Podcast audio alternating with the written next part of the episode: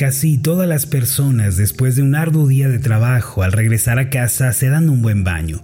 La sensación de estar limpio y relajado luego de mucha actividad es algo muy placentero. Sin embargo, si al darnos un baño enseguida nos ponemos la ropa sucia que acabamos de quitarnos, la sensación de limpieza desaparece. Algo similar sucede en la vida cristiana. Cuando creemos en Cristo, esto es como si hubiéramos recibido un baño espiritual que limpia el pecado y la conciencia culpable. Sentimos gran gozo y gran felicidad al saber que hemos sido perdonados, que hemos nacido de nuevo y que nuestra relación con Dios está restaurada. No obstante, si luego de eso, en lugar de revestirnos de una buena conducta y un carácter amable, nos ponemos los vestidos de la rebeldía, del pecado, de la obstinación, la sensación de paz y gozo desaparece. Por esta razón resulta fundamental que aquellos que han nacido de nuevo por medio de la fe en Cristo ya no vivan como vivían antes de conocer la salvación. Mis amados, el cristianismo basado en la palabra de Dios es una invitación y también una exhortación a despojarnos de nuestra manera de vivir natural marcada por la desobediencia y la rebeldía y es asumir la manera de vivir de Cristo.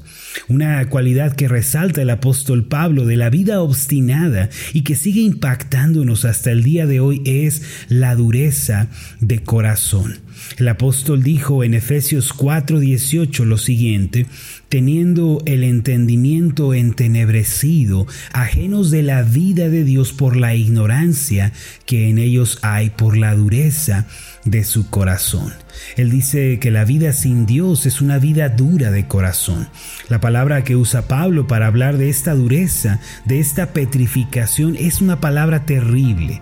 La palabra usada en el idioma griego original es porosis esta palabra se refiere originalmente a un tipo de piedra más duro que el mármol.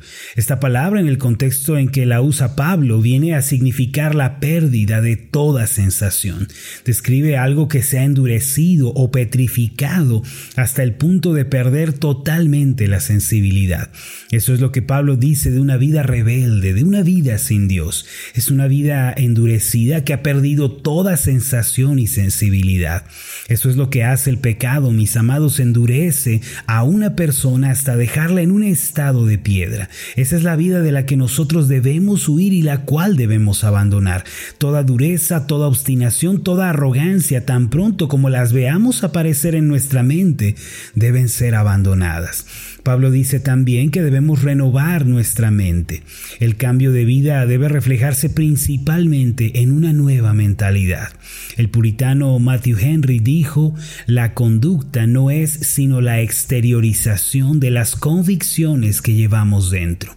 Por eso debemos adoptar una nueva mentalidad para que nuestra vida cambie. Después de todo lo anterior, el apóstol Pablo dijo en Efesios 4:24 lo siguiente, y vestíos del nuevo hombre, creado según Dios en la justicia y santidad de la verdad. Esta es una tremenda verdad que debemos comprender y adoptar en nuestra vida cristiana personal. Debemos despojar al viejo hombre, renunciar a la vida pasada, pero esto es apenas una pequeña parte con relación a lo que nos dice la Biblia, que es vestirnos del nuevo hombre. El hermano Ariel Kim, en su libro La Tercera Ley, explica que en el Nuevo Testamento existe un 70% de versículos que indican cómo debemos vivir al conocer a Cristo, mientras que un 30% habla de lo que debemos evitar. Esto significa que la labor por revestirnos del nuevo hombre es más demandante que la de despojar al viejo hombre. La vida cristiana, más que vaciar, consiste en llenar. Cuando éramos niños, yo tendría unos seis años aproximadamente, pasábamos gran parte del verano en el rancho de mi abuelo. Eran las mejores vacaciones que podíamos tener hasta donde yo recuerdo. En aquel rancho mi abuelo tenía una gran fosa de arena en la que nos gustaba jugar. Un día recuerdo cuando llegamos al rancho, corrí a ese cajón de arena y me puse a jugar.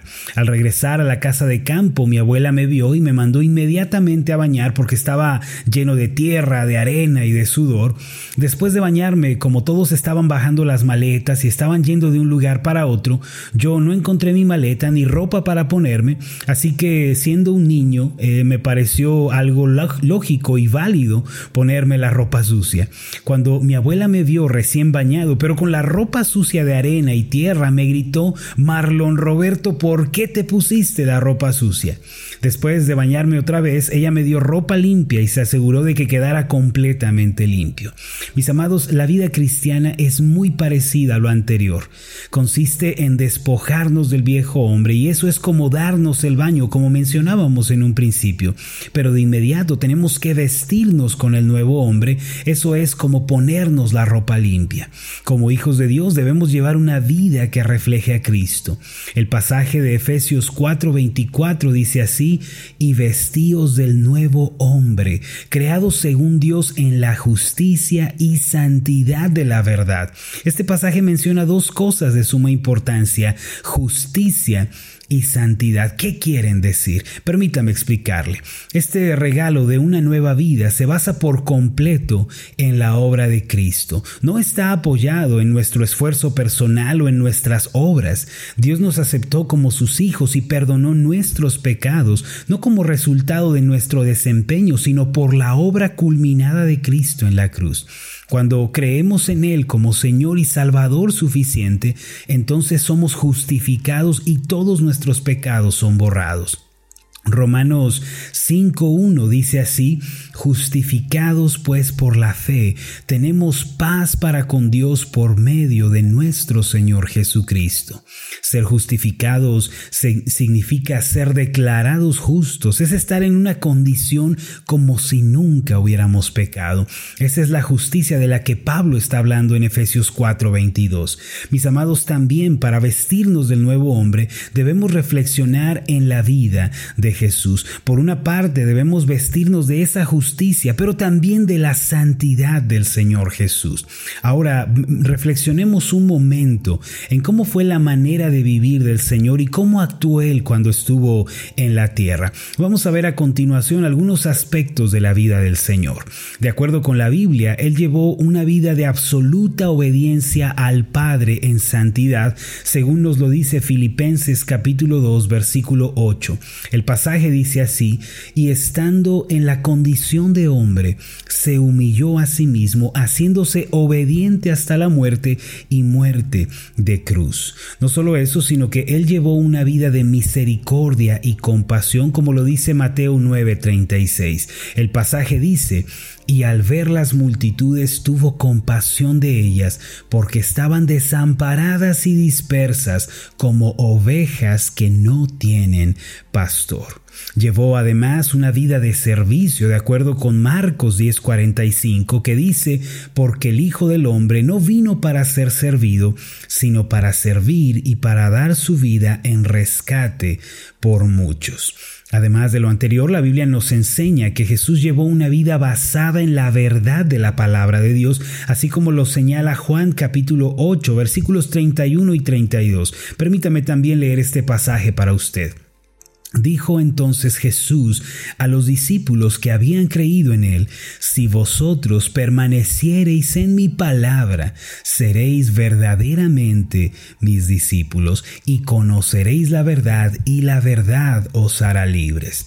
Como podemos ver, mis amados, la vida de Jesús refleja justicia y santidad. Al haber nacido de nuevo y al tener vida eterna, nosotros debemos caminar en esa misma senda, justicia y santidad.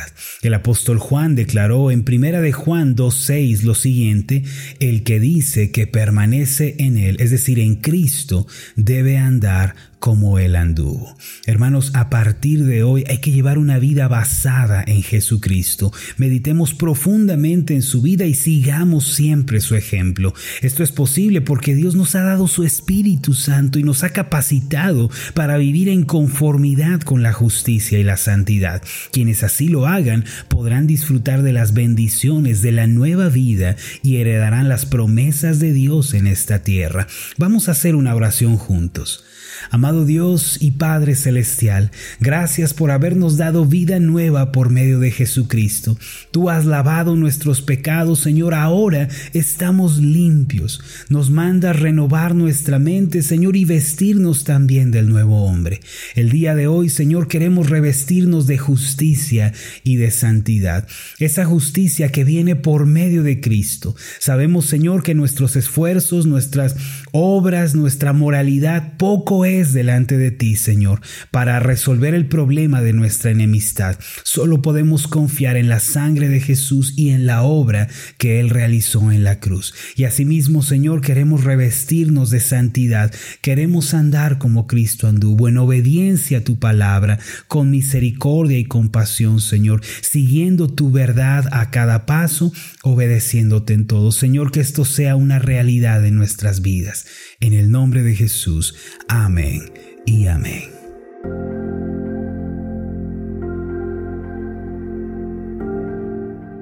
Hola, ¿qué tal? Mi nombre es Marlon Corona, soy el pastor de la iglesia Ascender en la ciudad de Zapopan, Jalisco, en México. Le agradezco mucho por haberme seguido con esta meditación. Mi oración siempre es que usted sea prosperado en todas las cosas y goce de una buena salud, así como prospera en su alma.